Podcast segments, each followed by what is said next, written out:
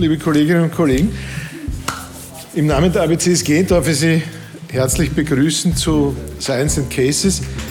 Das ist tatsächlich eine bemerkenswerte Veranstaltung heute. Es ist nämlich in diesen eigenartigen Zeiten die erste analoge Veranstaltung, die wir als ABCSG machen und ziemlich wahrscheinlich auch die letzte analoge für dieses Jahr.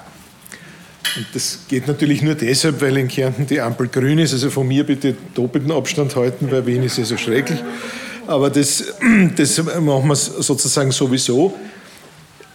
Ich komme immer wahnsinnig gern daher, weil wir in den letzten, man höre und staune, acht Jahren immer wirklich hervorragende Falldiskussionen äh, gehabt haben und das kaum ein Veranstaltungsformat hält so lang, weil wir auch immer unter Innovationsdruck sind.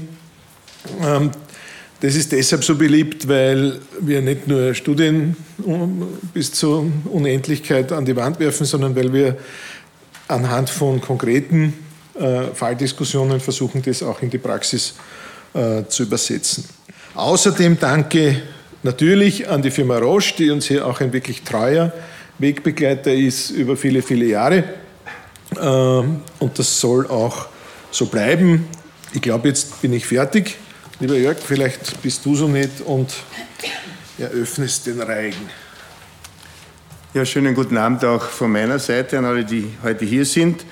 Wir haben sehr viel und man muss sagen, es ist ein bisschen erfrischend.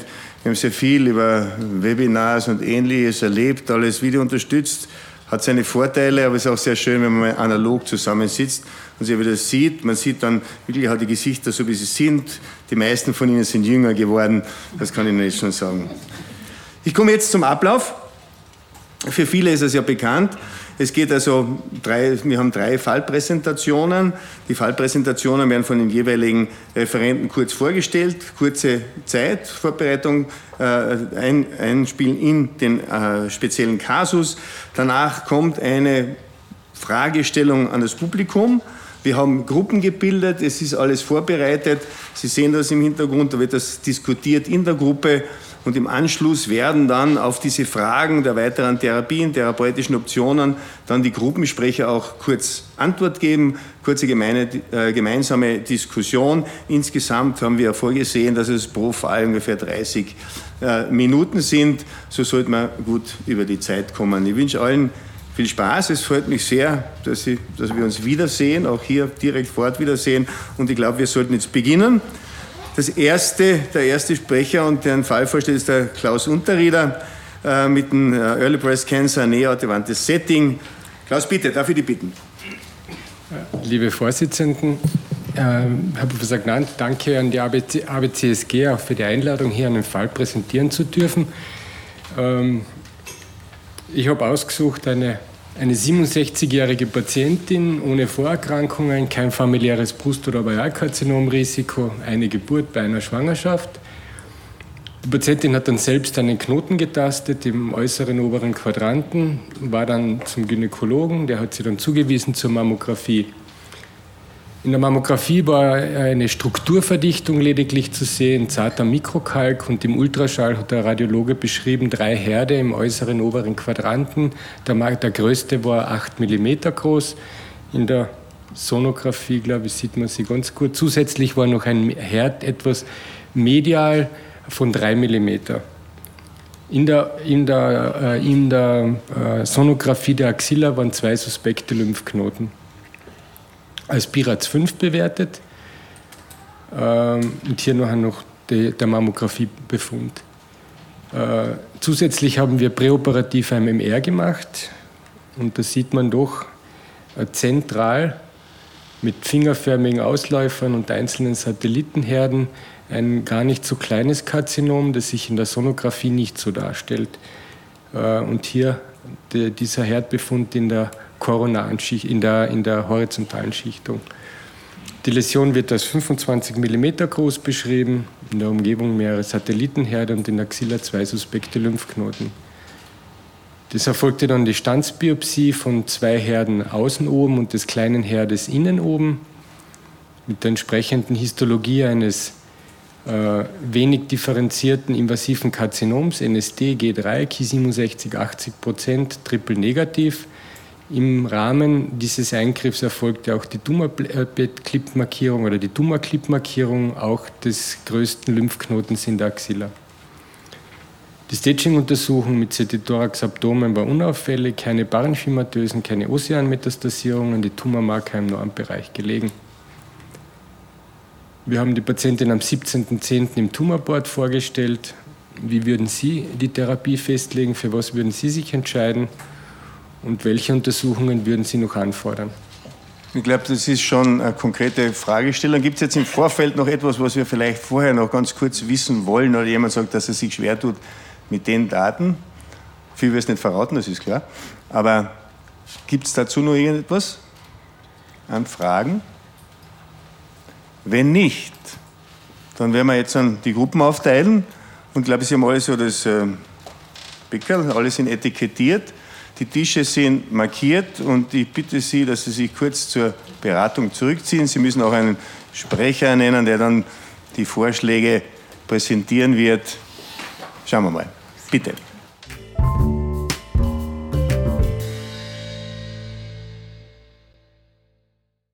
Darf ich nun bitten, jeweils die Gruppensprecher dann kurz äh, zu präsentieren, was die Gruppe hier als Vorschlag hat. Und wir fangen einfach mit der Gruppe 1 an, was nicht überraschend ist. Wer ist bei der Gruppe 1 der Sprecher? Gregor? Gregor, du bist immer Sprecher. Passt, bitte. Darf ich dir ans Pult bitten? Also zur Untersuchung hätte man noch eine Frage, ist eine Knochenszintigraphie gemacht worden? Äh, nachträglich, ja. Und die war okay. okay. Dann, dann hätten wir uns für eine neoadjuvante Therapie entschieden. Ähm, sechs Zyklen hätten wir halt einmal gemeint.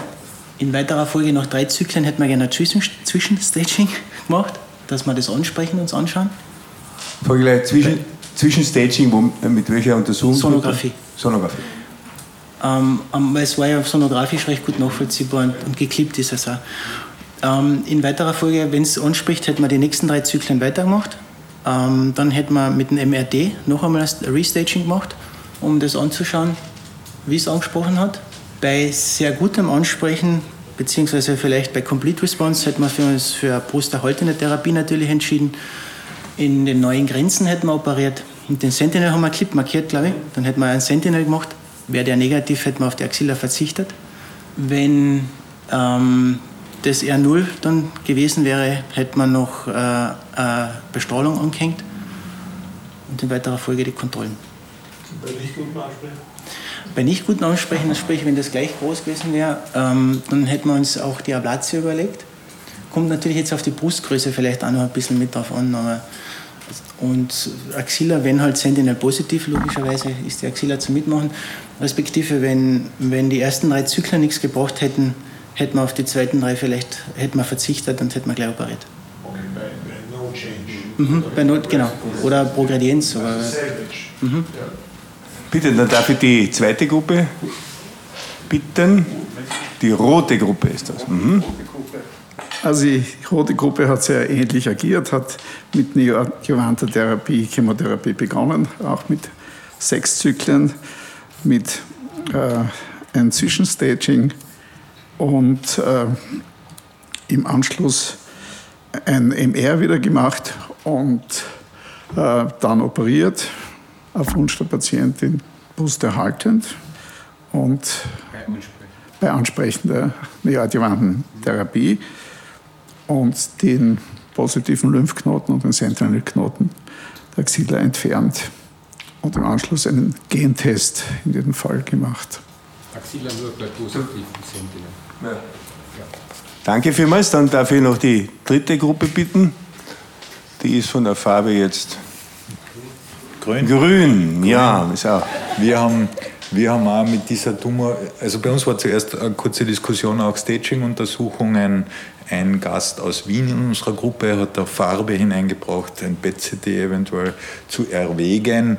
Äh, wir haben gesagt, die Tumorbiologie ist aggressive, aber es ist, denke ich, kein Standard und wir brauchen unsere PCTs. In anderen Indikationen waren dann ein bisschen an einer Ressourcendiskussion. MRT Cerebri, nein. Also von den Untersuchungen her, wir sehen da aggressive Tumorbiologie, eine neoadjuvante Chemotherapie. Wir hätten uns da doch acht Zyklen überlegt, äh, noch vier Zyklen, eine Reevaluierung. Äh, beim Dr. Huhr in einer Mama-Ambulanz und ähm, bei, mit genau dem bereits geschilderten Vorgehen. Ja. Wir hätten äh, in Anschluss natürlich eine Radiatio wäre zu planen, wenn man davon ausgeht, dass das anspricht, wofür die Wahrscheinlichkeit ja am höchsten ist. Ähm, und dass man dann in die Nachsorge geht. Das wäre unser Konzept. Gut, danke vielmals. Was man nicht erfahren haben, ist, welche Therapie? Ja, die Form der Chemotherapie ist jetzt. Die rote Gruppe ist für dreimal AC gefolgt von dreimal Carboplatin Taxotir. Okay. Also auch Anthracyclin zuerst und dann Taxan. Dreimal, dreimal. Ja. Harald, ihr wollt ja viermal, viermal. Ja, viermal Anthracyclin, viermal Taxan. Mhm. Ohne Platin.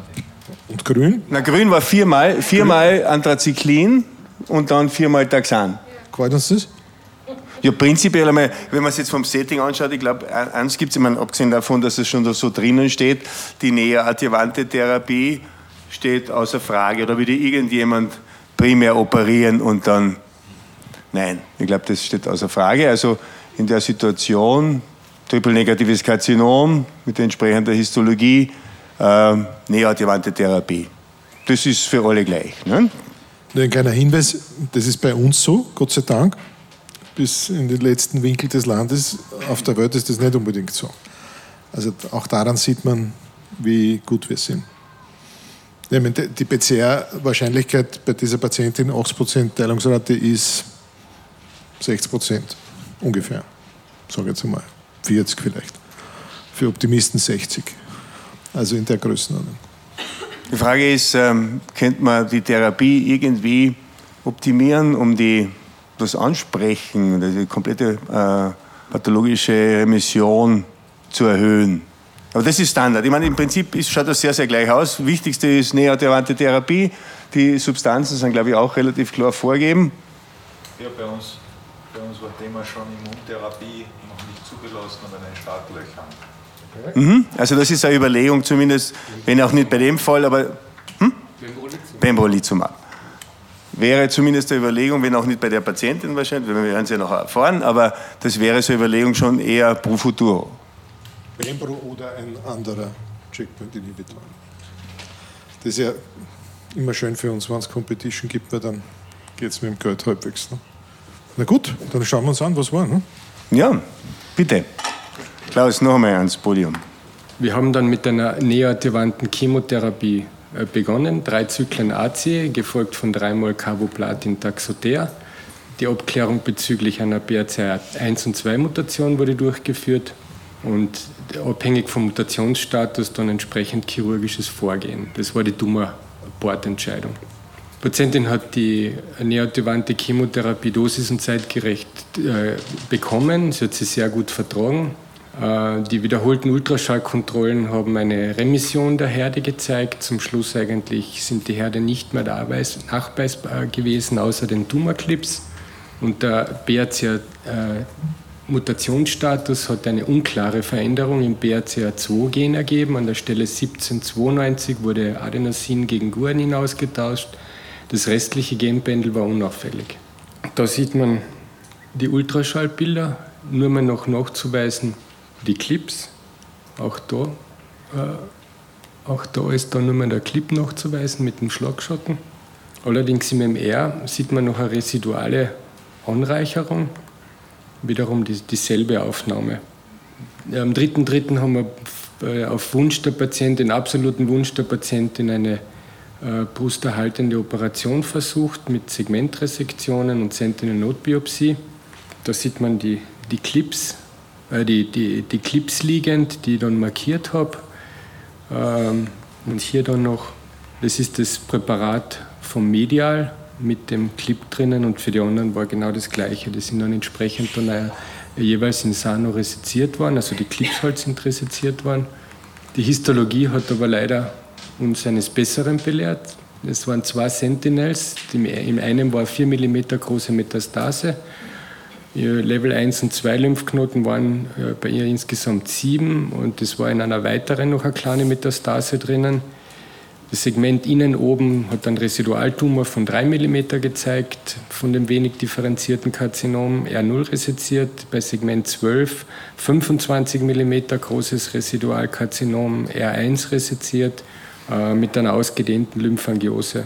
Tumorstadium somit YBT2, YBN1A, 2 von 7, L1, V0, BN0, G3, triple negativ.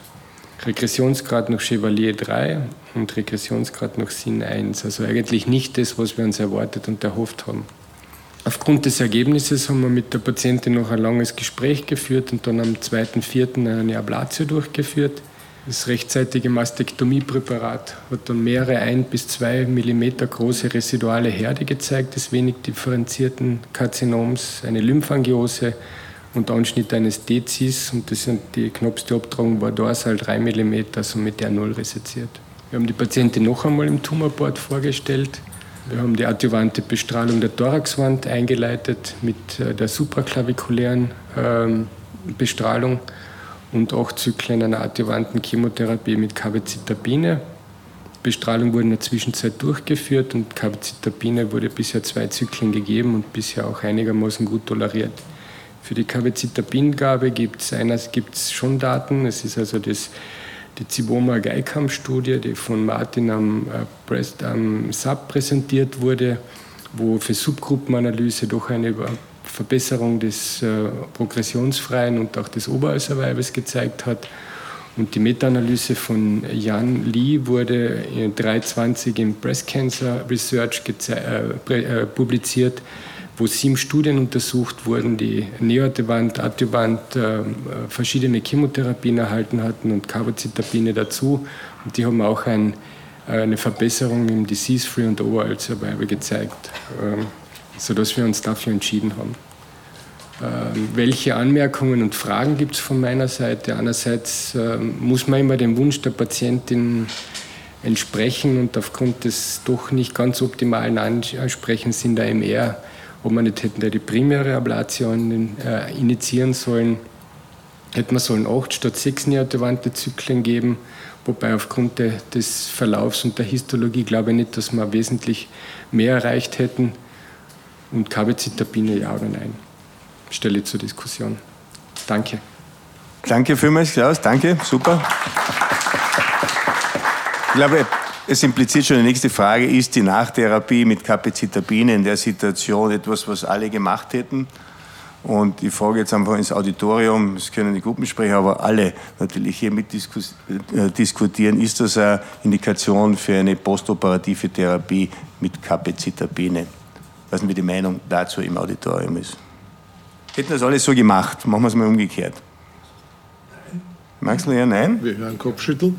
Ja? Gehen wir, ein, ein Mikro kommt, glaube ich. Ich glaube, ich hätte nicht Kapazitabine gegeben. Ich weiß nicht. Mit dem Einsatz von den Substanzen, mit allem, gell? mit Anthracyclin, Caplatin und Taxotere, mit, der, mit den Studien, mit den Daten, ich weiß es nicht. Es ist ja noch unklar, was die BRCA2-Mutation betrifft. Die ist eine unklare Läsion. Äh, und bei den, ich denke, bei den äh, mutierten Patientinnen ist es doch so, dass die Datenlage doch in die Richtung geht, dass, dass eine Folgetherapie oder eine zusätzliche adjuvante Carbezitabin-Therapie doch Vorteile bringt. Und das war halt unser Ansinnen und unser äh, Ziel für die Patientin. Ja, ich glaube, also es ist beides nachvollziehbar, weil, weil die Daten ja in beiden Richtungen sozusagen auch immer wieder diskutiert werden. Am Ende muss man ja sagen, das ist Resistant Disease. Ich meine, wir haben zuerst geredet von, ob es 50 oder 60 Prozent PCR ist und da ist gar nichts. Also es ist eigentlich ein Therapieversagen, ganz schlechte Prognose und ich glaube, da neigt man tendenziell dazu, alles zu tun, was wir halt irgendwie haben, auch wenn man nicht. Und ich meine, wenn man die allerersten Daten nimmt, sind es 4 bis 5 Prozent, absolut. Ja, aber man sieht da jetzt ein bisschen auch die Zwickmühle, weil ich muss natürlich von Amts wegen sozusagen, da hätte man nicht eine Studie gehabt. Und da fällt mir ein ABCSG 47 in Passion, weil man da adjuvant einen äh, das Atezolizumab, also PD-1-Antikörper äh, geben kann. Das geht aber nur, wenn man nicht neadjuvant. Jetzt haben wir eine tolle neadjuvante Tradition. Zuerst haben wir gesagt, das ist Stand der Kunst. Mhm. Super.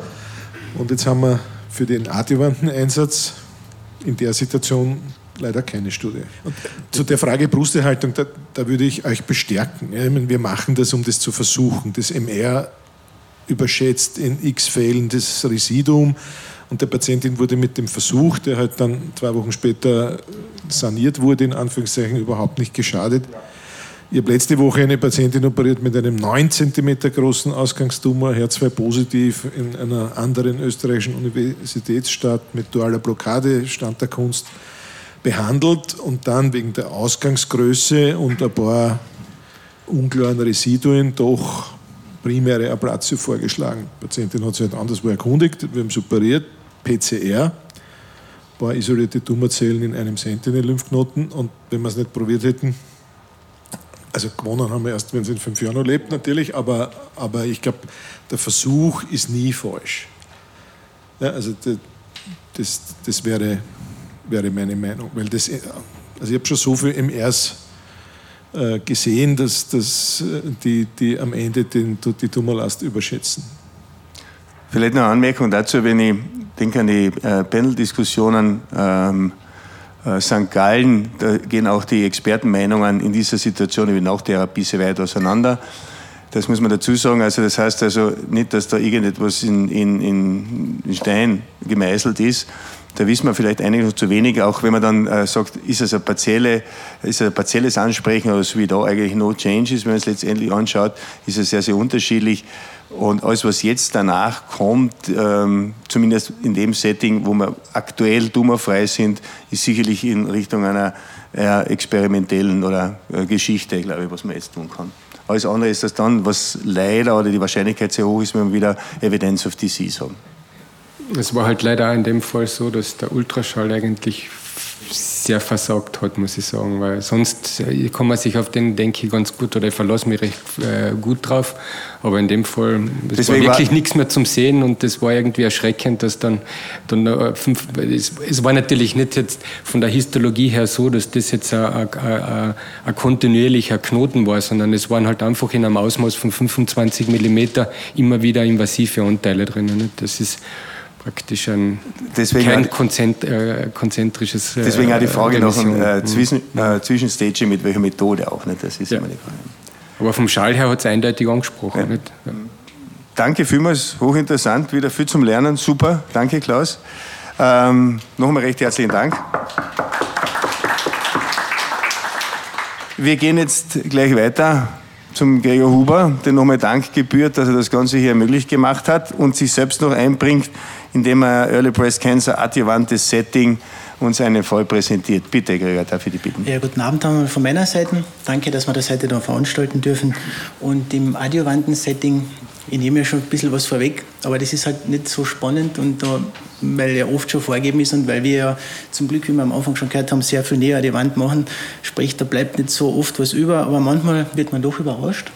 Wir haben eine Patientin gehabt, die war, 9, oder war 49 Jahre alt, wie sie das erste Mal zu uns gekommen ist, ist zur Routinevorsorge gegangen, hat nichts getastet oder sonst irgendwas und da ist ein Piraz-4-Befund von auswärts äh, festgestellt worden, ist dann zu uns geschickt worden. Wir haben ein klinisches Tumorstadium von CT1C mit 11 mm, klinisch äh, nodal negative Axilla festgestellt, haben das sonografisch gezielt gestanzt Außerkommen ist in der Historie ein nicht spezieller Typ, G2, äh, Hormonrezeptor positiv, Herziptin negativ und ein niedriges Ki67. Das war die erste Stanze. In der Staging-Untersuchung CT Thorax Abdomen hat es keine Hinweise gegeben für irgendeine Absiedelungen. Tumormarker war negativ. Ähm, wir haben im Tumorboard die Empfehlung gehabt, dass wir Tumorektomie und Sentinel-Lymphknotenbiopsie primär machen. Das haben wir auch durchgeführt. Das war dann ein 13 mm großes Karzinom mit eben der Histologie von vorher schon und äh, Hormonrezeptor positiv, niedriges Ki67R0 resiziert. Die Empfehlung postoperativ im Tumorboard war Einbringen in die R22-Studie mit Tamoxifen, Soladextrometer und die Bestrahlung. Die Patientin hat alles abgelehnt, ist niemand zu uns gekommen. Das war 2013. 2016 ist sie wieder gekommen, weil sie selber was getastet hat ähm, sie war postmenopausal, weil sie sich dazwischen die äh, Adnexen entfernen lassen hat. Äh, das klinische Tumorstadium war wieder eher klein, mit 15 mm ungefähr. Äh, die Axilla war nodal vom, vom Ultraschall schwer zum Beurteilen. Äh, von wegen Voroperation hat man nicht wirklich äh, was gesehen. In der Stanze war jetzt die Histologie ein bisschen anders. Das Ki67 ist höher geworden. Ähm, das Herzeptin war zwar im Endeffekt auch negativ. Und wir haben dann mit ihr gesprochen, ob sie jetzt einverstanden ist, was wir machen oder was wir mit ihr vorhätten. Und sie hat gesagt, sie ist mit allen einverstanden. Und dann, was, was machen wir? Was wäre die Empfehlung?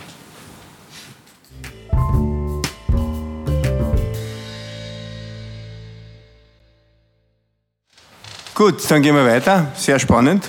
Ich kriege ja schon mal Danke für diesen kniffligen Fall.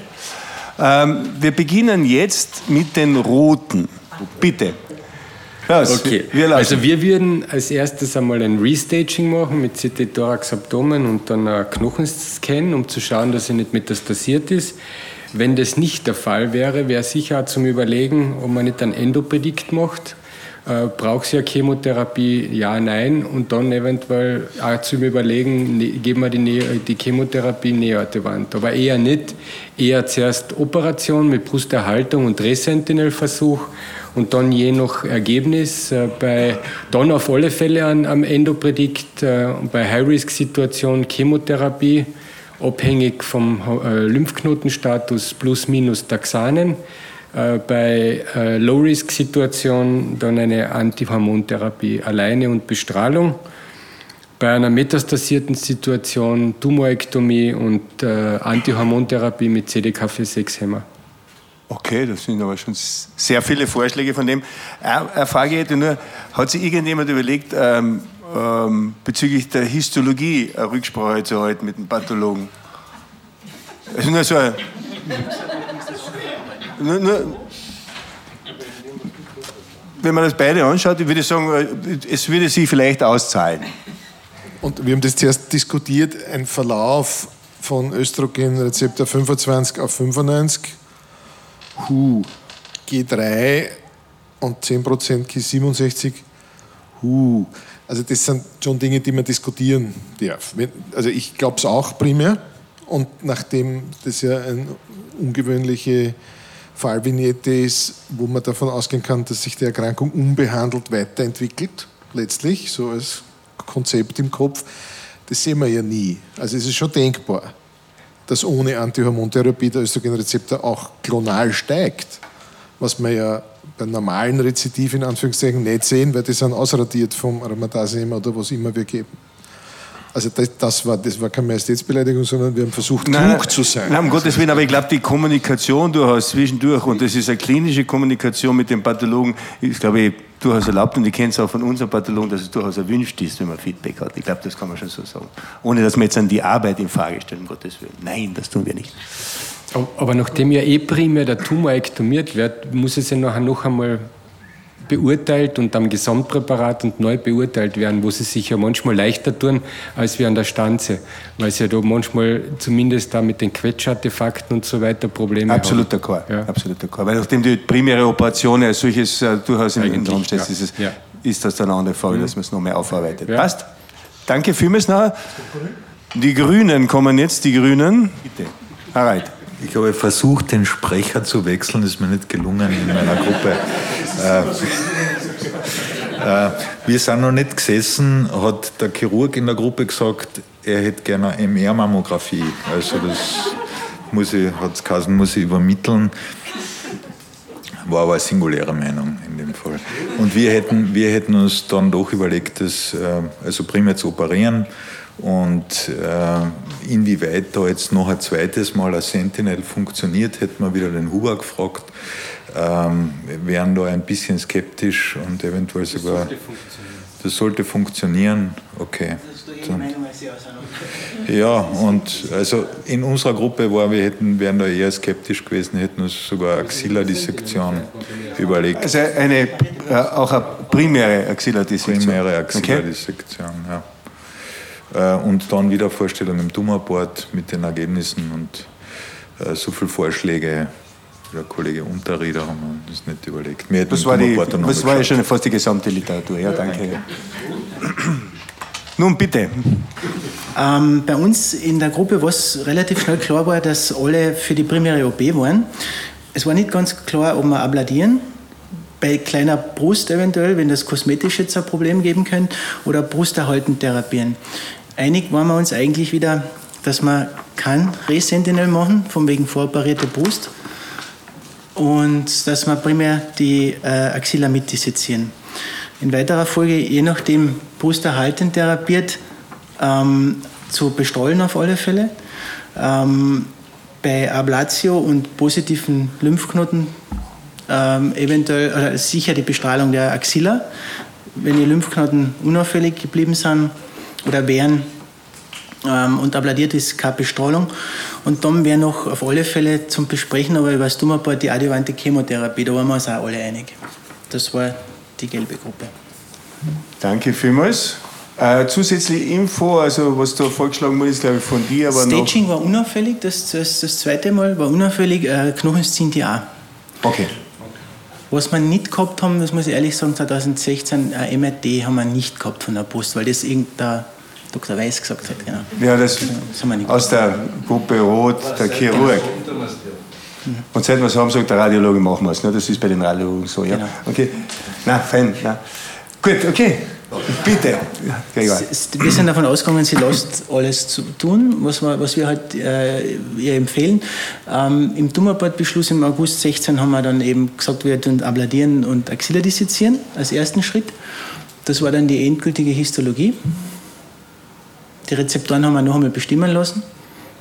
Und es war zusätzlich ein peritumoraler, relativ großer Dezis-Anteil mit drinnen. Es war dann schon eher null, schlussendlich. Aber das Dezis hat, ich, ich müsste jetzt legen, aber ich glaube 8 cm im, im Gesamtdurchmesser peritumoral gehabt. Ja. Habt ihr die, die, die Ersthistologie noch einmal äh, ähm, in, nein, Frage wir, gestellt? Nein, das haben wir nicht. Äh, ob da nicht da die Cis drinnen war, weil das muss ja fast. Nein, nein, nein, also, bei, bei der nein, OP. Also war nichts drinnen. Nein. Und das ist alles, also war immer die gleiche Pathologie. Also ist immer alles nach Graz in unserem Fall gegangen. Gibt es da ein Ki67? Äh, ja, das Ki67 war in der endgültigen wieder 25 Prozent. Also gleich das, vergessen. das ist gleich geblieben. Wiener Stanzen. In jeder, mhm. Gleich Wiener Stanzen. Gut, wir haben im Tumorpartner eben gesagt, äh, endokrine Therapie, klarerweise äh, Chemotherapie, keine Radiatio, von wegen nur ein Lymphknoten R0 resiziert.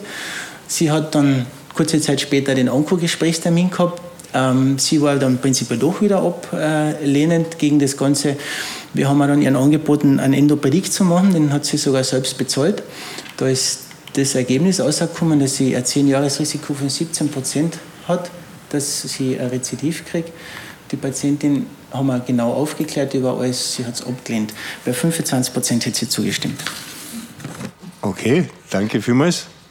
Also was im Vorfeld schon vorgeschlagen ist, der Endopädikt ist dann auch noch gekommen zu der Situation. Das hast, glaube ich, du schon auch einmal in Erwägung gezogen. Okay, sehr, ich glaube, sehr herausfordernd. Ich kann nur mal Danke sagen. Danke, Gregor. Warum? Also zwei von drei Gruppen waren klar Axilla. Warum? Zweites Mal nach drei Jahren 90% Auffängungschance ungefähr. Ja, ja bitte. Äh, es ja. ist da wieder unterschiedlich, glaube ich, auch wahrscheinlich von Nuklearmedizin zu Nuklearmedizin. Und ähm, ich habe da von Universitätsklinik aus Deutschland äh, relativ genaue Arbeit äh, mir äh, zuschicken lassen. Und die sagen, also die übertreiben es vielleicht, die sagen sogar, es ist obsolet, in einer voroperaten Brust ein Sentinel zu bestimmen, weil das nicht funktioniert. Also das, das ist, äh, das haben wir am Anfang geglaubt, das stimmt heute sicher nicht mehr. Wir wissen, dass die Lymphbahnen sich ganz gut wieder neu ausbilden. Das wissen wir schon deswegen, weil sonst Daten des Serome nie verschwinden. Ähm, und nach drei Jahren würde ich das in jedem Fall nochmal versuchen. Der Paolo Veronesi hat einmal bei St. Gallen in Wien einen Vortrag gehalten bei einem 15. das heute für übertrieben, also das ist ein italienischer Approach, äh, damit man es halt einmal gemacht hat, aber ein zweites Mal probieren. Und wenn, wenn sie nichts Gescheites färbt oder Ding, dann kann man immer noch. Ich meine, jetzt war einer positiv, also es hat sich sowieso ein bisschen derelativiert. Na, aber passt schon. Ich wollte nur, ich habe nur eine zweite Frage. Die erste Gruppe hat ganz automatisch gesagt, wenn metastasiert, Operation und CDK46, so als gäbe es kein ABCSG 28, keine E2101-Studie heuer beim ESCO, keine äh, Memorial Tata-Studie aus Indien, keine türkische Studie? Nein, wir würden, wir würden in einer metastasierten Situation das Primum nicht operieren. Es gibt eigentlich keine wirklich okay. guten Daten, die das aus unserer Sicht unterstützen. Und gerade heuer sind wieder welche gekommen, nach Chemotherapie, die Ansprecher und dennoch kein Benefit. Also ja. ich glaube, im Tumorboard äh, als internistischer Onkologe würden wir mal die Position beziehen.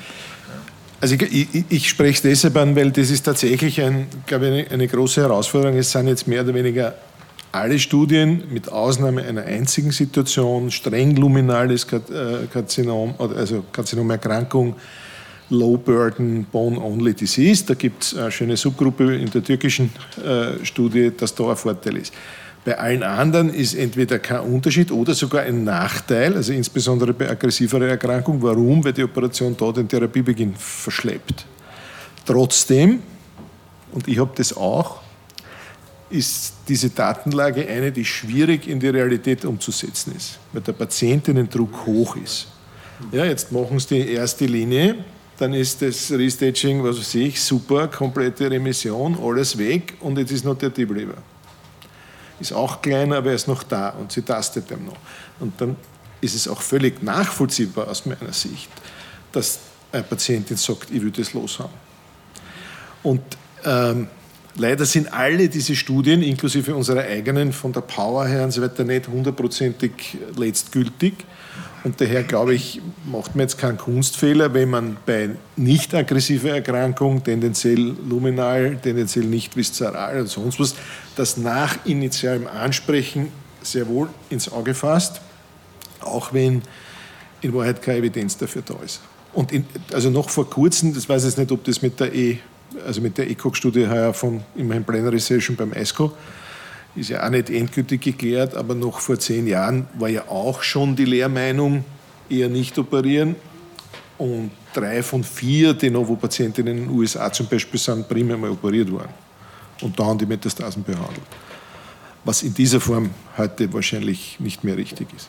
Es erinnert mich ein bisschen an Beginn der Veranstaltung, als wir da waren. Da durfte ich einen Fall präsentieren von einer Patientin mit einem sehr großen Primum und äh, Bone Disease Only, also Metastasen nur im kleinen, mit sehr niedrigem äh, Tumorload. Das ist jetzt schon sechs, sieben Jahre, sieben Jahre her. Da haben wir pardon, das gleiche diskutiert. Ich habe den Fall vorgestellt, wir haben uns damals im Tumorboard in St. Veit äh, dazu entschieden, das Primum zu resezieren war wie gesagt äh, Hormonrezeptor positiv, niedriger Ki67 von 8% mit äh, zwei Knochenmetastasen. Aufgefallen ist sie damals mit einer Knochenmetastase mit einer Fraktur in der Klavikula. Ich weiß nicht, Harald, ob du dich noch erinnern kannst. Äh, Patientin geht es nach wie vor gut. Da wurde ein großes Primo mit 5 cm operiert, die gleiche Diskussion mit weniger Daten, aber, aber auch nicht viel eindeutiger. Und das Einzige, was damals auch dafür gesprochen hat, ist die Datenlage genau in dieser Situation, die jetzt der Professor Glant geschildert hat. In dieser Situation im Nachhinein würde ich sagen, war es eine gute Entscheidung. Wir hatten ein großes Primum, sehr großes Primum und haben jetzt äh, zwei Metastasen bestrahlt. Eine ist äh, nach wie vor ohne Bestrahlung und die Patientin ist nach wie vor unter Hormontherapie stabil, das sind sieben Jahre immerhin. Also nur zu dem, äh, zu der Situation, die nicht ganz geklärt ist. Es gibt sicherlich die Ausnahmesituation, die das rechtfertigt. Ich glaube, wir müssen einfach wissen, die, die Kunst der Medizin heißt, ich meine, gerade im Metastasierten-Setting sowieso Individualisierung. Und das ist, das ist ein schwieriges Spannungsfeld zwischen jeder macht, was ihm einfällt was nicht die Idee ist von evidenzbasierter Medizin. Auf der anderen Seite tierisch hängen an irgendeiner Regel noch dazu, wenn sie jetzt nicht so abgesichert ist, wie dass man bei HER2 positiven Tumoren eine Anti-HER2-Therapie macht. Ähm, ich glaube, das ist wichtig, dass man das immer wieder auch im Kopf behält. Und dazu eben die Anmerkung zur Veranstaltung Science and Cases als solches, weil es einfach darum geht, Evidenz einerseits in den Alltag zu bringen, wo man oft vor Situationen steht, die eben nicht so in jeder Situation abgesichert sind. Und deswegen ist es besonders wichtig, dass wir da sitzen und das diskutieren können. Danke vielmals nochmal. Ja, Nummer drei. Harald, ich glaube, jetzt bist du dran. Das ist jetzt ein äh, Metastatic Breast Cancer und zwar Second Line. Bitte, Harald. Ja, vielen Dank auch von meiner Seite für Einladung und für die Organisation, den Gregor und, und die Vorsitzenden. Äh, ich bringe einen Fall zur Second-Line-Therapie und zwar ist es eine Patientin, 62 Jahre alt, ich bei der bei dieser Vorgeschichte. Sie hat auswärts drei Voroperationen in Mame gehabt. Das waren jeweils Fibroadenome, das ist anamnestisch. Äh, vorgeschichtlich hat DBC mit 12, Schilddrüsenoperation arterieller Hypertonus. Und bei einer Vorsorgeuntersuchung, dann einer weiteren im Rahmen dieser Kontrollen im Februar 2013 dann rechts im äußeren oberen Quadranten Mikrokalk ist dann operiert worden und äh, das war dann ein DCIS G3, eine Läsion mit 1,5 cm äh, an den medialen Resektionsrand heranreichend.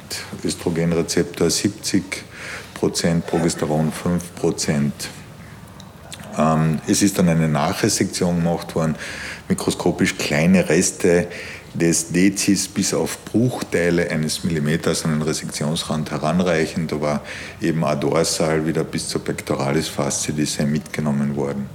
Ähm, die Familienanamnese bezüglich maligner Erkrankungen, besonders Brust-Ovar, ist negativ. Und die Patientin hat äh, dann eine, eine Mastektomie links noch gekriegt und hat sich das dann überlegt mit diesen Voroperationen und aufgrund nicht der Familienanamnese, aber im Freundeskreis äh, eine prophylaktische Mastektomie durchführen zu lassen. Das ist äh, von einem, äh, also nicht im Haus tätigen Chirurgen gemacht worden. Die Patientin ist beidseits prophylaktisch mastektomiert worden. Und in den Histologien war jeweils kein Tumorgewebe, das ist aufgeschnitten worden. In, in äh, sechs Streifen sind da beurteilt worden. Äh, und der nächste, und die Therapieempfehlung an Tamoxifen, Adjuvante Radiatio sogar, äh, weil das irgendwie dann mit Knapp und Resektionsrand und Pectoralis Faszie haben das, ist das doch bestrahlt worden, hat es ein Gespräch gegeben. Gut, jetzt sitzt die Patientin an in der, das ist jetzt zum Aufwärmen eine Frage, nach der, nach der Bestrahlung kriegt jetzt das Tamoxifen verschrieben und fragt, wie hoch ist jetzt das Risiko, dass ich trotzdem Brustkrebs kriege. Und wie, ihr wisst jetzt, ich stehe da mit einem, mit, einer, mit einem Vortrag über Second-Line-Therapie. Also das... Äh, ähm, da hätte man den Titel nicht, hätte man sagen Null. Genau, genau, das ist die richtige Antwort. Null ist das Risiko in dieser Situation. Ähm, sie hat kein familiäres Risiko, wir haben keine BRCA-Mutationen. Es ist keine in dem Sinne prophylaktische Mastektomie gewesen bei BRCA-Positivität, wo wir wissen, dass das Rezidivrisiko dann trotz prophylaktischer Operation 5% ist. Äh, aber das ist bei der Patientin nicht vorgelegen. Also wir hätten auch gesagt, das Risiko ist null. Und dann ist sie gekommen ähm, im November 2018 also vor knapp zwei Jahren auswärts erhöhte Leberwerte, Ultraschall, mehrere Leberrundherde, ist dann gestaged worden und Tumormarker CEA 385 CR15-3 AFB und CR19-9 normal. Die sind gemacht worden, weil das äh, ein großer Tumor in der Leber war, nahezu das ganze Segment 4 einnehmend und mehrere kleine Satellitenknoten im rechten und linken Leberlappen. Also von auswärts war die Zuweisung primärer Lebertumor, HCC, CCC, Fragezeichen. Ist dann sonografisch gezielt punktiert worden und war dann ein metastasiertes Mammakarzinom. Mammaglobulin und GATA3 positiv, Östrogenrezeptor 90, Progesteron 10% und HER2 neu in der Immunhistochemie schon drei Kreuz positiv. Wo kommt es her? Das ist die erste Frage sozusagen. Beziehungsweise, was hat man für Ideen? Wie würden wir da jetzt vorgehen? Das ist meine erste Frage. Ähm, die wir haben dann die, die Patientin ähm, palliativ Firstline therapiert, entsprechend dem Standard Trastuzumab, Pertuzumab, Docetaxel. Das ist ähm, immer kleiner geworden. Die kleinen Läsionen sind verschwunden, die große ist viel kleiner geworden. Nach äh, sechs Zyklen haben wir es nochmal im Tumorboard besprochen. Sie hat dann nur mehr diese eine Läsion gehabt. Da war die Frage, kann man die operieren, bestrahlen, Radiofrequenz ablieren. Ähm, die Stellungnahmen nahe, nahe Beziehung zu Gefäßen und Lage ist es äh, eben nicht, nicht risikolos und nicht sinnvoll zu machen. Und wir haben dann Erhaltungstherapie gemacht, Trastuzumab, Bertuzumab für 18 Zyklen, also das war etwas über ein Jahr. Und dann kommt sie wieder mit abdominellen Beschwerden, Anstieg der Transaminasen, bisschen Cholestase, MRCBs gemacht worden. Und dann hat sie das Rezidiv in der Leber gehabt und wir haben die palliative Second-Line-Therapie begonnen mit Kazeilan. Ähm, der, der Standard am 5. Mai und drei Tage später der Anruf, die Patientin ist verwirrt. Wir haben sie dann aufgenommen, zitiert und dann äh, eben schon ein MRT auch machen können im Haus, wie ich nicht unerwähnt lassen möchte an dieser Stelle. Und sie hat dann fünf, fünf äh, Herde im, im Gehirn leider, also praktisch am Beginn der Second-Line-Therapie gehabt. Ähm, Patientin ist dann deswegen eine voll interdisziplinäre Arbeit vorgestellt worden von den Strahlentherapeuten im neurochirurgischen Tumorboard in Klagenfurt. Die haben sich die Metastasen angeschaut. Von den fünf waren zwei eben größer, Entschuldige, und zwar eine rechts frontal mit 2 cm und eine links parieto-occipital mit 3,5 cm. Die haben Mikrokraniotomien gemacht, äh, haben die entfernen können äh, und dann ist eine Ganzhirnbestrahlung gemacht worden. Und die Patientin ist etwas eingeschränkt, leichte Wortfindungsstörungen, die ist vor allem sie stören, die einem gar nicht so auffallen, etwas geschwächt, intermittierend Übelkeit. Und jetzt stehen wir an der Situation, Beginn der Second-Line-Therapie, äh, Hirnmetastasen operiert, bestrahlt, wie soll es weitergehen? Das ist dann die Frage. Also die erste Frage ist, was für Ideen haben wir, wo, das Mammakarzinom herkommt. Das zweite, welche systemische Therapie soll man jetzt in dieser Situation weitermachen? Und weil es Science and Cases heißt, ein paar Therapieoptionen, von denen ich hoffe, dass die Patientin die auch erleben wird. Sobald, sobald sie verfügbar sind, nehme ich Sobald sie verfügbar ja, sind. Okay. Ja. ja, danke vielmals. Sagen wir mal Danke für das Erste.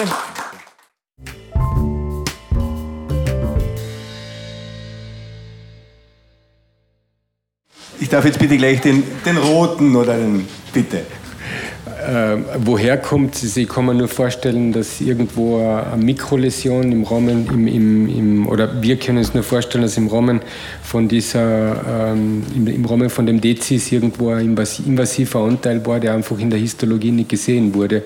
Und der muss eben Herz2 positiv gewesen sein, weil an der Dezis ist ja nicht bestimmt worden, brauchen wir es ja nicht. Und ähm, das ist für mich die einzige Erklärung. Und dass das dann im Prinzip, gibt es eigentlich Lymphknoten in der Axilla? Nichts? Ja. Es muss dann primär Hämatogen noch metastasiert haben. Muss schon zum Zeitpunkt der, der, der Primäroperation so gewesen sein, weil danach ist ja abliert worden und ähm, dann kannst du zum späteren Zeitpunkt kannst nicht mehr entstanden sein. Gut, ja, okay. Ähm, ich würd, oder wir würden die Therapie mit dem Kazeiler weiter fortführen. Man weiß ja, dass das Kazeiler zum Teil zumindest liegvorgängig ist. Es ist eine reine Palliativsituation mit großer Lebermetastasen und Hirnmetastasen. Sie ist ja bestreut worden und die zwei größten sind reseziert worden, also da hast du auch keine Option mehr. Und für weitere künftige Therapien eventuell Hykamtin mit, mit, mit, mit, äh, mit Herzeptin beziehungsweise Tiverb mit einem Cavecitabin äh, und als Erhaltungstherapie, wenn sie aufs Kazeiler gut anspricht, eventuell dann eben eine Antihormontherapie, welche Form auch immer, in Kombination mit einem Herzeptin oder äh, ja. Die Option ist ja, weil sie ist hochgradig Östrogenrezeptor positiv und man könnte dann einmal zumindest einmal eine, eine chemotherapiefreie äh, Phase der Patientinnen anbieten, vielleicht um das zu erhalten es wird halt einfach und halt engmaschige Kontrollen von den, von mittels CMR von den Hirnmetastasen. Das wäre unser Vorschlag. Okay, danke mal. Dann darf ich dich bitten, Gregor? Also zum Chirurgischen, wo das herkommt, hätten wir uns überlegt, eventuell, dass es eben übersehen worden ist, dass ein invasiver Anteil da drinnen war, beziehungsweise vielleicht auch in der zweiten Brust, die äh, abladiert worden ist, wo nichts drinnen war, da ist ja nicht alles angeschaut worden. Ist da vielleicht noch irgendwas drinnen gewesen? Versprengtes Mammagewebe in der Axilla, keine Ahnung. Vielleicht, dass das irgendwo noch war. Das wäre die Frage zu dem. Wir hätten auch das Kazeiler weitergeben, eine antihormonelle Therapie. Und sonst hätte ich dann den Harald Weiß gefragt, was man da noch machen kann, wenn ich ehrlich bin. Weil ich da aussteige, wenn es da um die Hirnmetastasen geht. Er wird es uns ja dann auch sagen, letztendlich, hoffentlich. Das ist also, also die erste Frage, zweite und okay. Genau. Gut, danke einmal.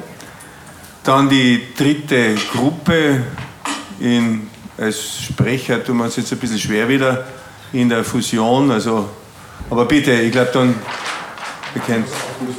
dann können wir es gleich Vielleicht auflösen. ja. Wir haben tatsächlich Danke. dann Karzeiler weitergemacht. Es ist so gelaufen, dass ich bis zur Operation war noch das Zeitfenster, dass wir ein zweites Mal Karzeiler gemacht haben. Dann ist sie operiert worden, bestrahlt worden. Dann haben wir Restaging gemacht. Das war im, im Juli. Da war die, die Peripherie stabil. Und jetzt hat sie den sechsten Zyklus Karzeiler im Moment. Und sie ist zerebral stabil. Und wir uns nur auch mir die Daten nochmal angeschaut, also retrospektive Analyse der, der Emilia-Studie, wo es äh, gegangen ist. Da waren auch Patienten drinnen, die eben Hirnmetastasen gehabt haben, in der DDM1-Gruppe 45, in der Lapatinib-Gruppe 50. Und, und das, das, deswegen habe ich es in Englisch, den Originaltext äh, aus der Beurteilung, also asymptomatische ZNS ZNS-Metastasen, die eben behandelt worden sind, treated at baseline, haben eben signifikant besser abgeschnitten im Gesamtüberleben bitte als eben Capecitabin und Lapatinib. Also das ist die Begründung, warum Karzeiler weiter eben Hazard Ratio und respektive diese kleinen Zahlen eine Verdoppelung des Gesamtüberlebens gell, in, dieser, in dieser retrospektiven Analyse. Und dann gibt es noch Camilla, das ist noch eine laufende Studie mit sehr vielen Patienten, Phase 3b.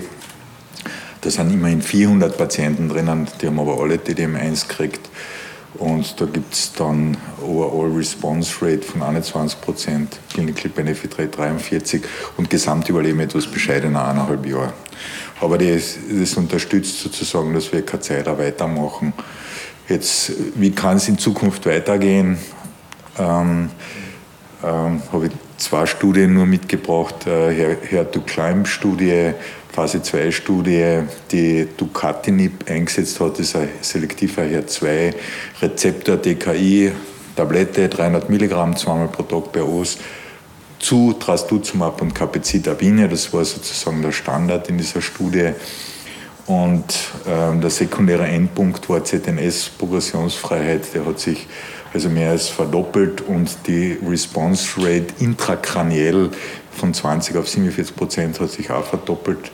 Also das wirkt im ZNS Ducatinib. Äh, sekundärer Endpunkt auch Gesamtüberleben um ein halbes Jahr mehr mit vertretbaren Toxizitäten. Äh, hat das Potenzial, in der Indikation ein Standard zu werden. Aber wir kriegen es noch nicht, oder? Wir kriegen es noch nicht, ja. Also da habe ich keinen Kontakt. Das war, glaube ich, Seattle Genetics, äh, alles, was ich gefunden habe. Ich weiß nicht, wer das in Österreich äh, aufgreifen wird. Die erste Frage ist, wann es zu uns kommt. Okay, ja. Und das, sind nur die Kaplan-Meier-Kurven, die noch einmal äh, sagen, dass die Blauen äh, etwas länger leben, also nach einem Jahr lebt noch ein Viertel, während äh, in der Kontrollgruppe da keine Patientin mehr lebt.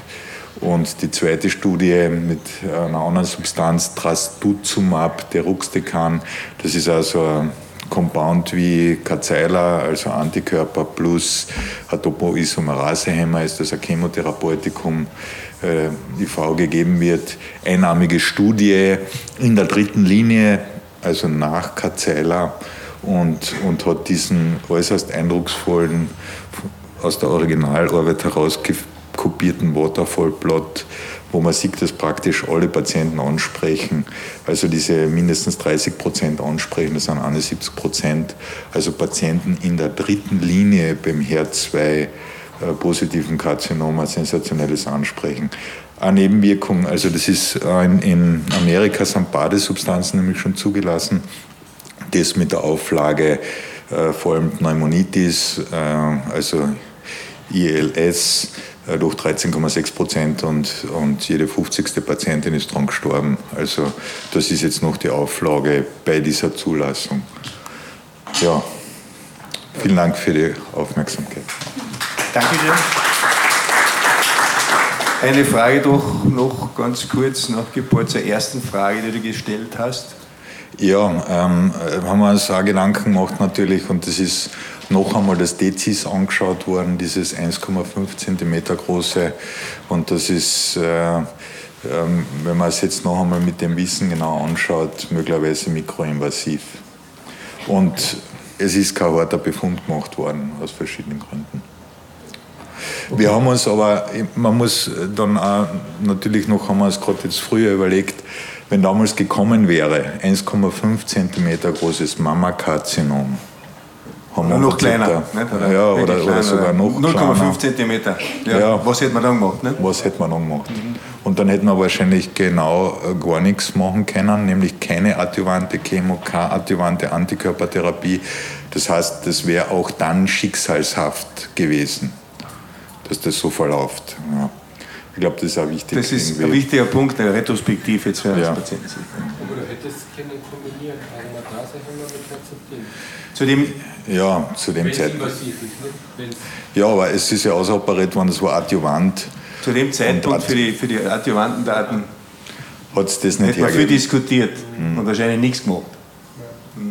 Die 1A wahrscheinlich. Danke für den Ausblick auch. Ich habe da noch ein paar andere Substanzen. Magituzumab, es ist 25 Nerati hergeschrieben. Im HER2-Bereich tut sich wahnsinnig viel, wobei die alle bewusst in Klammer sind, weil gerade für das Thema Hirnmetastasen eben die beiden wohl, wenn wir in zu einzelnen Cases machen, ähm, was wir sicher machen, dann haben wir es vielleicht schon.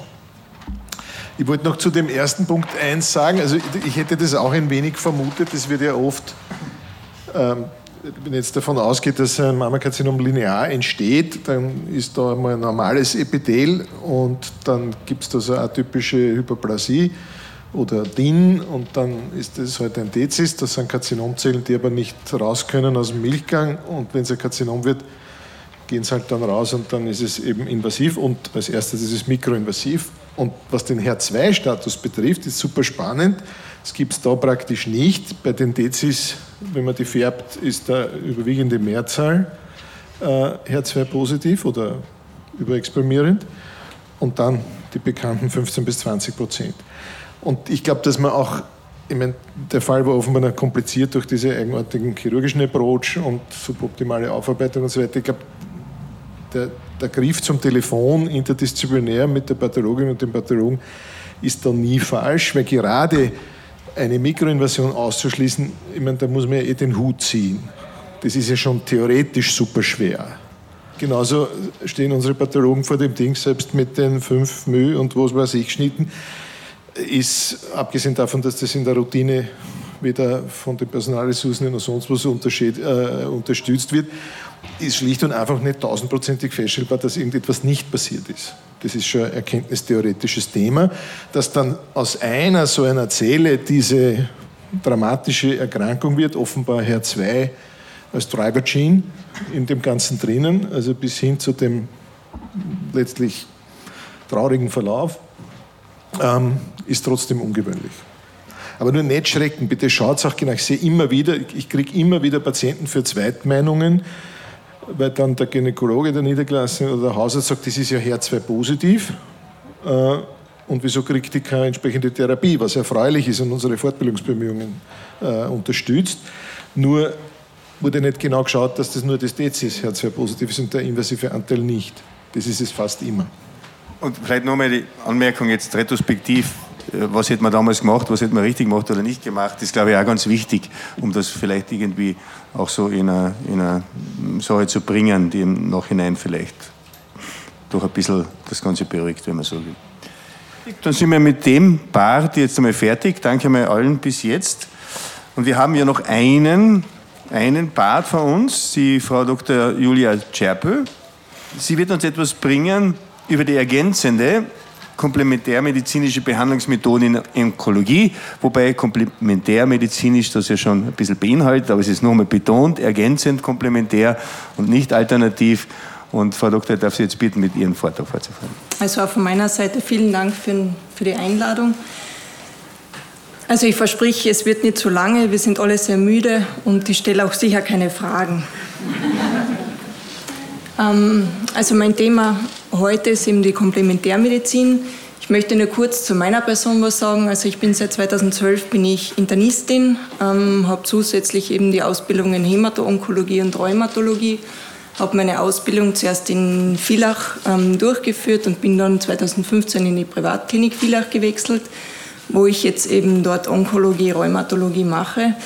Mit der Komplementärmedizin beschäftige ich mich eigentlich schon sehr lange. Ähm, von den Ausbildungen her, ich habe die Akupunktur, also das habe ich in China begonnen, orthomolekulare Medizin, die begleitenden Krebsbehandlungen vom Dr. Auerbach und die Psychoonkologie. Ich möchte Ihnen so ein bisschen einen Überblick geben, also was bedeutet für mich oder was bedeutet integrative Onkologie, eben nicht alternativ, sondern wirklich integrativ, komplementär. Dann einige Nebenwirkungen, einfach für Sie einmal ähm, gezeigt, wie kann man sie komplementär behandeln und dann ein Fallbeispiel, aber da wirklich ohne Fragen. Zur integrativen Onkologie. Ähm, also für mich ist sehr wichtig, dass wir wirklich Zeit haben, Zeit für den Patienten. Und ich weiß es selber aus der Erfahrung im Krankenhaus hat man das einfach nicht.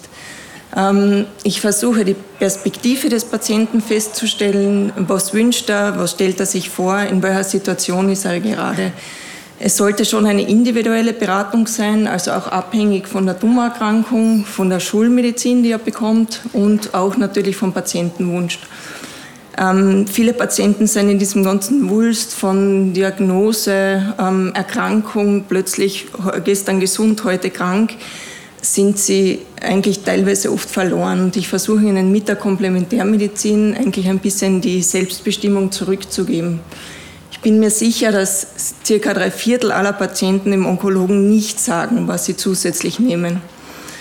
Ähm, sie bekommen sehr viele Informationen, also teilweise die Patienten kommen mit Internetausdrücken zu uns, ähm, von Angehörigen, Verwandten empfohlen Internet von anderen Patienten, probiere das, das, das. Und ich versuche wirklich mit Patienten aus diesem Therapiedschungel ähm, eine kleine Auswahl zu treffen. Meine Ziele sind immer, also die Patienten zu unterstützen, die Ressourcen zu stärken und vor allem auch Interaktionen mit antitumoralen Therapien zu vermeiden. Für mich ist das integrative Therapiekonzept eine Ergänzung und Optimierung von schulmedizinischen Standardverfahren. Ich versuche wirklich die Lebensqualität der Patienten zu verbessern, versuche auf Wechselwirkungen aufzupassen. Die Therapien dürfen nur eine gute Verträglichkeit haben, weil was die Patienten von der komplementären Therapie nicht vertragen, das gehört wieder abgesetzt. Und die Patienten müssen wissen, dass das keine Wundermittel sind, also keine Wunderheilung geschehen wird. Ähm, ich verwende hauptsächlich die Phytotherapie ähm, und die orthomolekulare Medizin. Bei der Homöopathie, mm, also ich habe die Ausbildung nicht, da habe ich eine Kollegin, die mir sehr hilft, aber ich verwende Einzelsubstanzen. Ähm, Akupunktur finde ich auch sehr interessant und ansprechend für die Patienten. Ernährungsberatung wie auch Onkologie sehe ich sehr als sehr wichtig und auch Entspannungstechniken, vor allem zum Beispiel Yoga. Und auch ein großer Teil sollte eigentlich immer die Sozialberatung sein, wobei wir da auch ähm, Hilfen haben, natürlich im Krankenhaus, die wir äh, delegieren können. Ähm, zu den Wechselwirkungen möchte ich kurz etwas sagen. Also da habe ich so ein Dia mit, mit verschiedenen Substanzen. Grapefruitsaft kennen wir, Johanniskraut ähm, ist uns bekannt, dass das oft ähm, wechselwirkt. Aber auch grüner Tee, zum Beispiel bei Velket, Bortezomib, ähm, Bortezomib kann abgeschwächt werden oder auch Vitamin C kann das Bortezomib hemmen. Ähm, beim Hormonrezeptor positiven Mammakarzinom muss man vor allem auf Rotklee, Soja und Ginseng aufpassen. Beim Erlotinib, Bortezomib auf grünen Tee, das habe ich schon gesagt. Bei Imatinib aber auch auf Ginseng. Und vor allem achten muss man auf die Multivitamin- oder Multi-Phytopräparate, ähm, welche Inhaltsstoffe da wirklich drinnen sind. Ähm, Nebenwirkungen, da möchte ich mit Ihnen ein paar durchgehen, zum Beispiel das Hand-Fuß-Syndrom, die Polyneuropathie, die Fatigue-Symptomatik und die Übelkeit. Beginnen möchte ich mit dem Hand-Fuß-Syndrom. Das brauche ich Ihnen natürlich nicht zu erklären, was das ist. Ähm, was machen wir schulmedizinisch? Medizinisch natürlich symptomatische Maßnahmen, Schmerzmittel, ähm, eine Therapiepause oft, wenn es notwendig ist, und uridinhaltige Cremes. Ähm, was bieten wir von der Komplementärmedizin an? Also sehr gut wirkt die Phytotherapie in diesem Fall.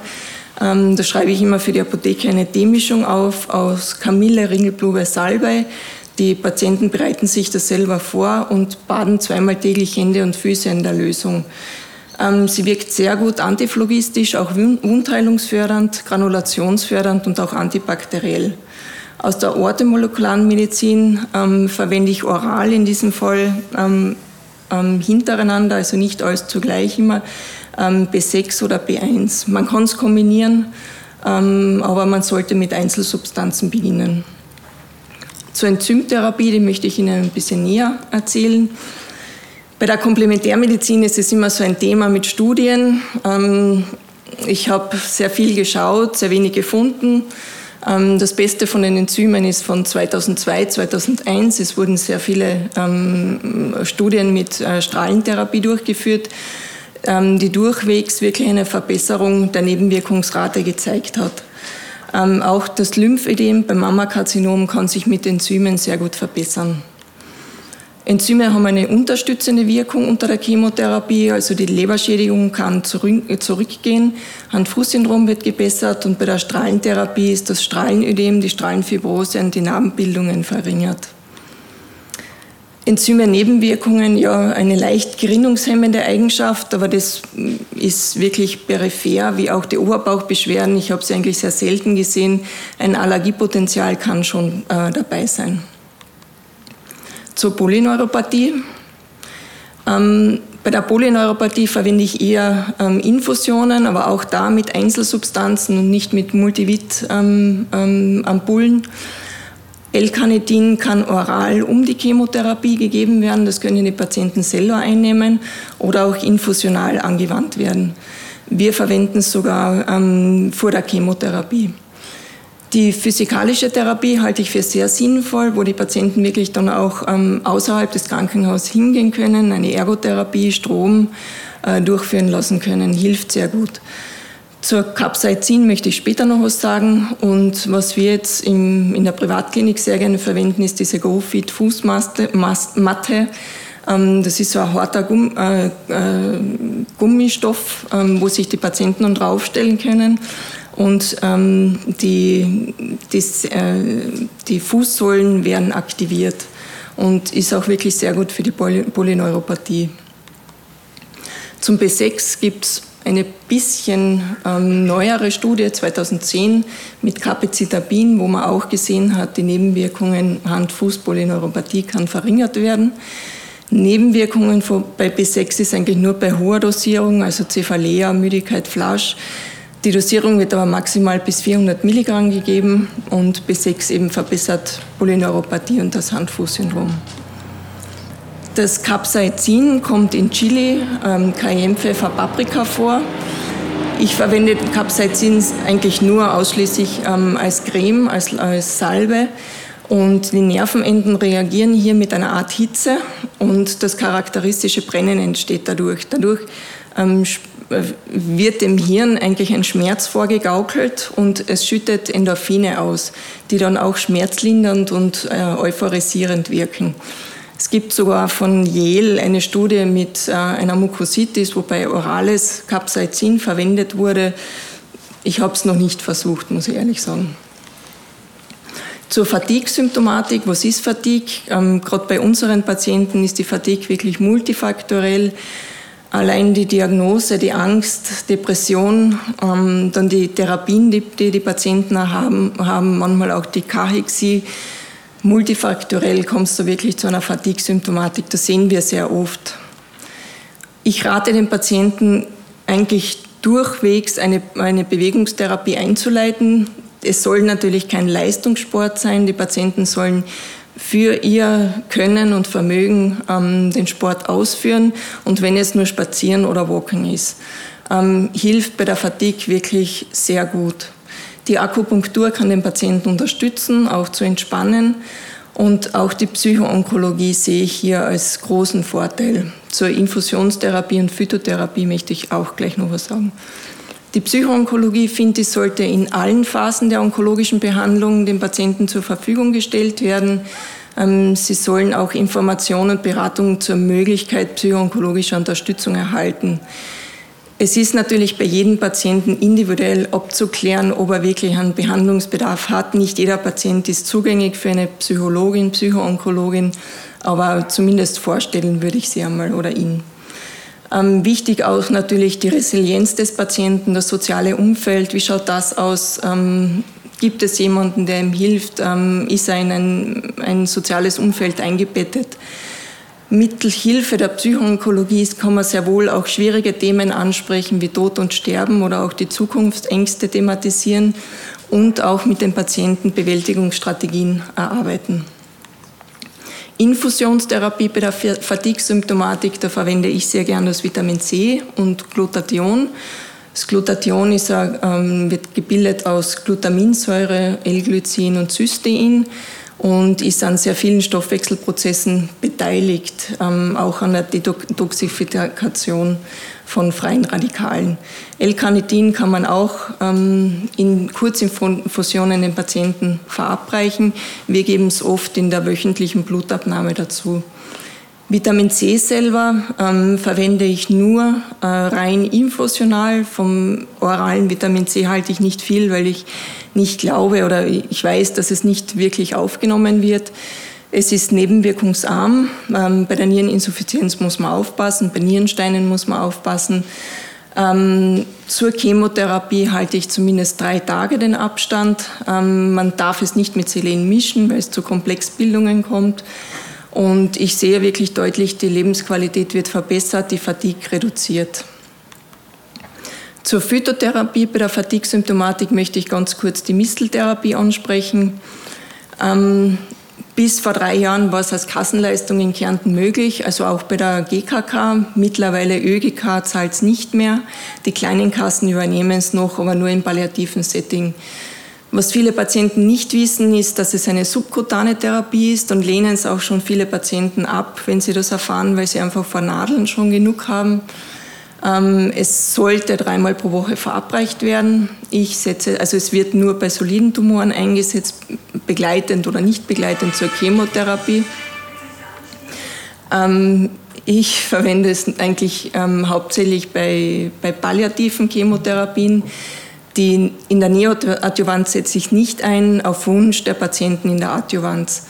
Ähm, es, die Misteln sind zytotoxisch, immunmodulierend durch Steigerung der natürlichen Killerzellen oder T-Helferzellen und durch Freisetzung von Zytokinen und Endorphinen kann es auch die Lebensqualität wie auch Appetitlosigkeit, ähm, äh, Lebensqualität steigern, Appetitlosigkeit vermindern und eine Gewichtszunahme führen.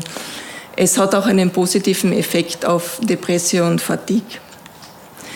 Ähm, die Misteltherapie verwendet man einschleichend. Ähm, man wartet auf eine Lokalreaktion vom Patienten. Das ist bei jedem Patienten sehr individuell, wann er anspricht. Man kann verschiedene Mistelpräparate verwenden.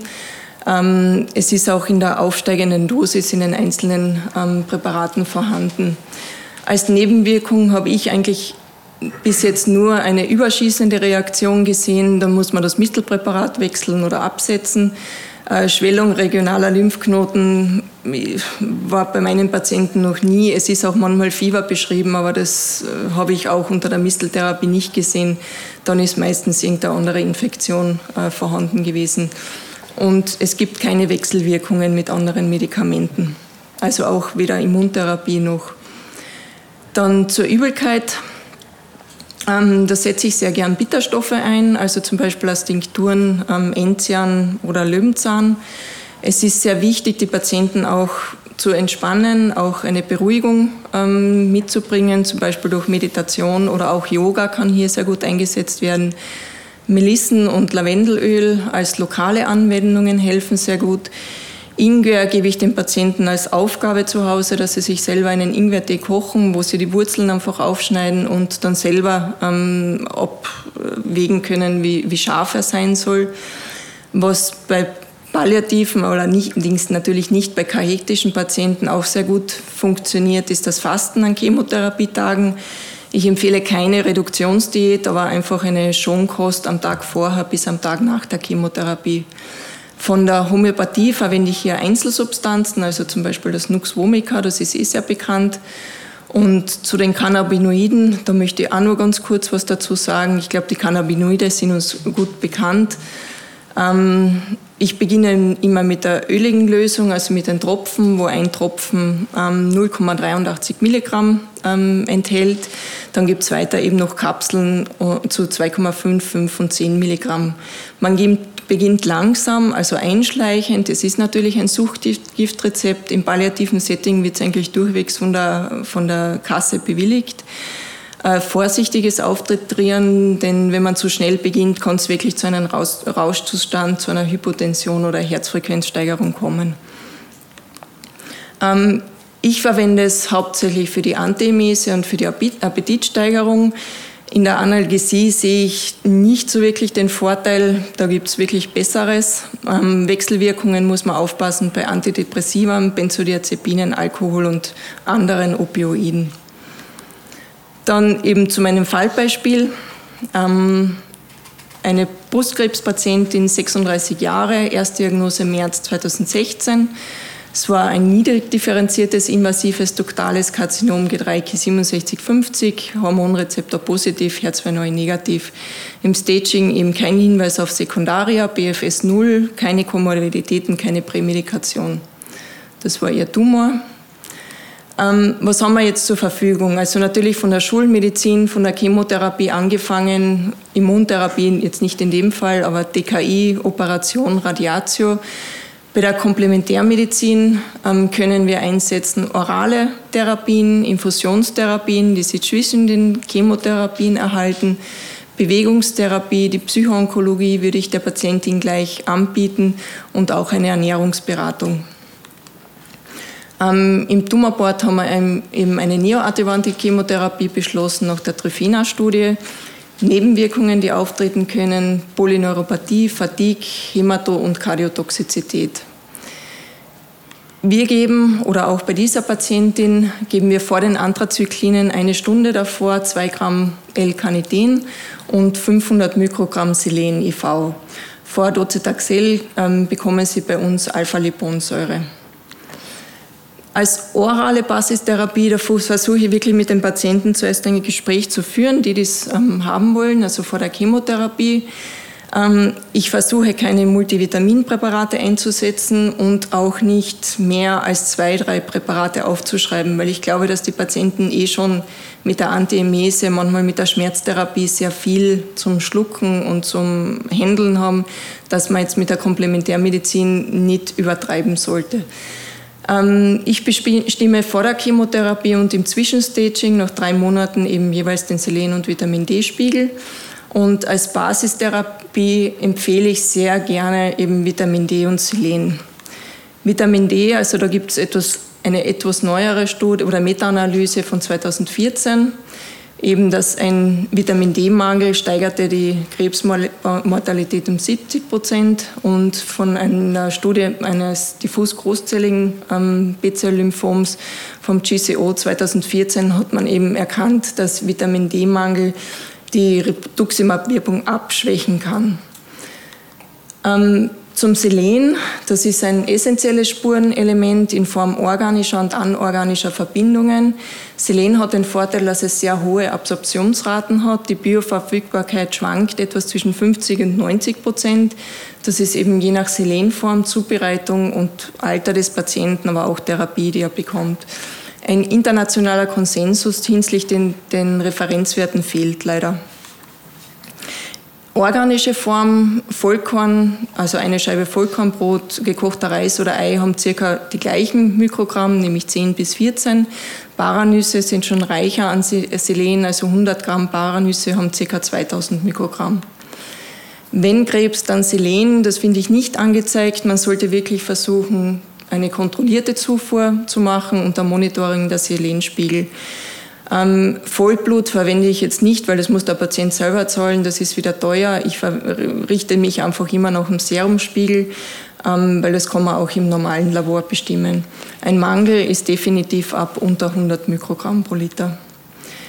Ähm, also wichtig für den Einsatz von Selen in der Onkologie ist für mich die Spiegelbestimmung. Vor Chemotherapien kann man es sehr wohl infusional geben, also Cisplatin senkt die Nephrotoxizität. Vor Anthrazyklinen kann man die Kardiotoxizität eventuell auch senken.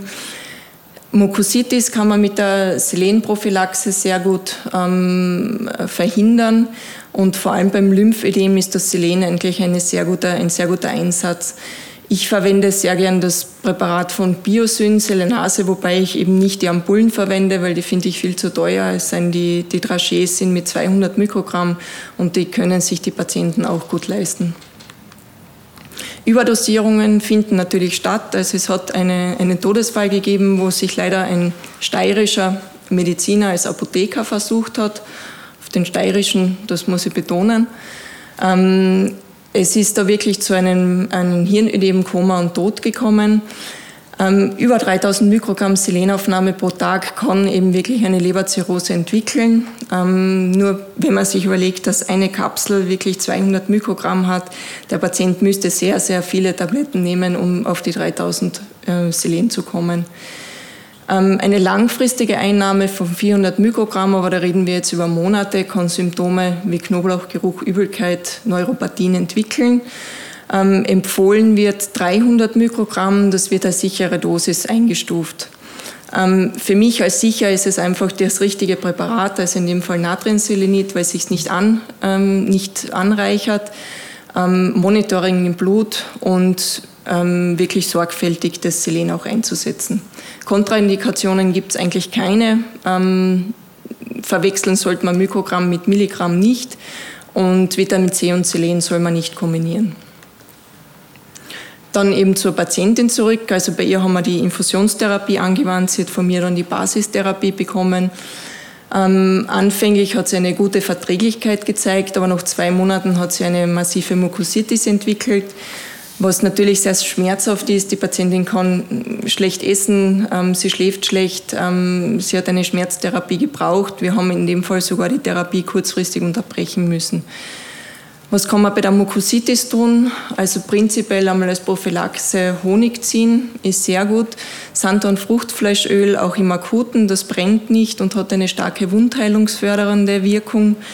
Ähm, was ich sehr gerne einsetze, sind auch die Traumel-Ampullen. Das sind von homöopathische Ampullen von der Firma Hehl, die Sie einfach auch selber aufmachen können und den Mund ausspülen damit. Zink hat ebenso starke wundheilungsfördernde äh, Wirkung. Vitamin D habe ich vorher schon gesagt, wie auch Selen. Und wenn die Mukositis wirklich sehr stark ist, gebe ich auch gerne Infusionen. In dem Fall eben würde ich Vitamin C mit Zink kombinieren. Diese Patientin hat die Mukositis dann sehr gut hinter sich gebracht. Sie ist ähm, 2016 im August operiert worden. Sie war ähm, radiologisch und pathologisch in Remission und hat dann noch eine Bestrahlung, antihormonelle Therapie und Herzeptin äh, bekommen eben jetzt schon zum Abschluss. Also was will ich eigentlich mit der integrativen Therapie erreichen? Es, ich finde, es geht um die Patienten. Viele Patienten verschweigen es und mir ist lieber, ich weiß, was sie nehmen und ich kann es aussortieren, dass ich eben mögliche Wechselwirkungen verhindern kann und dem Patienten eine, ein bisschen an Selbstbestimmung oder Selbsttherapie auch zurückgeben. Ich finde, diese Konzepte verbessern sehr wohl die Lebensqualität, können Nebenwirkungen re ähm, reduzieren. Sie steigern vor allem die Compliance und was es uns eigentlich vor allem im palliativen Setting wirklich geht, ist um die Patientenzufriedenheit, wie es dem Patienten geht. Und indem man dem Patienten ein bisschen ein Instrument in die Hand gibt, ähm, steigert sich das ganz sicher. Vielen Dank.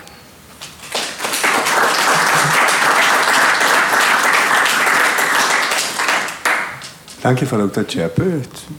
Trotz allem, Sie stellen keine Fragen gesagt, aber die Frage ist, gibt es Fragen aus dem Auditorium?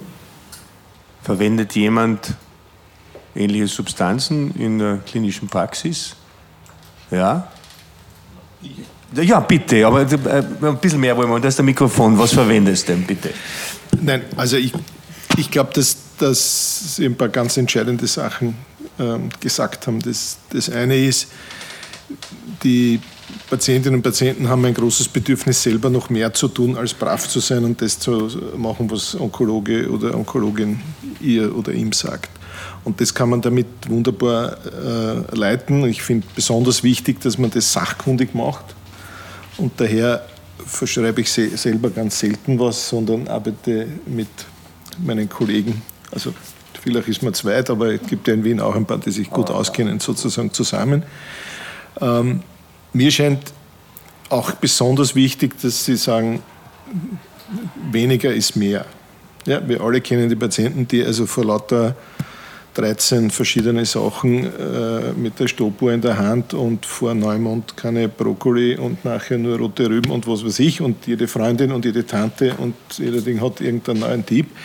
Und ich sage immer, suchen Sie sich eine oder zwei Sachen aus, die plausibel sind, die Sie nicht finanziell ruinieren. Und dann, glaube ich, ist das ein, ein großes Bedürfnis und, und was ich mittlerweile gut gelernt habe für viele Nebenwirkungen, vor allem der Hormontherapie, die die bei mir das häufigste Nebenwirkungsspektrum darstellen, ist die Bewegung. Yoga, Nordic Walken, was immer. Es gibt auch wunderbare Studien. Patienten sagen immer gern, was soll ich essen oder nicht. Und ich sage, unglücklicherweise ist jetzt politisch nicht korrekt, aber sie dürfen auch Schweinsbraten essen jeden Tag. Das schadet und hilft nicht. Die Daten sind ziemlich klar. Also außer man trinkt zwei Liter Wein am Tag. Aber wenn Sie es schaffen, Ihr Bewegungsmuster ähm, drei oder viermal in der Woche zu erhöhen. Und das ist gemein, weil der Couch Potato muss nur halt spazieren gehen. Genügt auch, wenn jemand äh, Triathlet ist, muss er leider Ironman Doppel-Triathlon machen. Also man muss immer mehr machen, als man vorher gehabt hat. Aber das bringt 5% absolut. Also das ist bei einigen unserer Therapien kaum zu erreichen. Und die Herausforderung, die wir haben, ich weiß nicht, wie das in einer Privatklinik ist vielleicht einfacher, aber natürlich ist es sozusagen im allgemeinen Setting wahrscheinlich nicht realistisch, Patientinnen alles das anzubieten in entsprechender Sachkunde. Und da muss man halt selektiv sein. Hm. Also ich mache schon teilweise in der Privatklinik, aber auch da, ich habe einfach auch die Zeit nicht. Ja. Und ich verlagere dann sehr vieles in die Ordination, weil ich mir da dann die Zeit nehmen kann. Ich meine, hm. Vielleicht zum Finanziellen. Ich glaube, äh, dass der, diese Dinge, die Sie jetzt gesagt haben, nicht diesen finanziellen Aufwand bedarf, bedürfen, die auch für viele leistbar ist, sind als Zusatztherapien, wenn sie nicht bezahlt sind. Und was ganz wichtig ist, dass man sich eben davon abhaltet, zu irgendwelchen wirklichen Quacksalbern zu gehen, wo sie einen Haufen Geld ausgeben für nichts und wieder nichts. Und man sieht da auf der anderen Seite, dass auch nicht so bemittelte Patienten und Patientinnen durchaus bereit sind, für sich selbst, so wie man es oft hört, für sich selbst noch etwas beizutragen, zusätzlich zu dem, was sie von der Schulmedizin angeboten bekommen.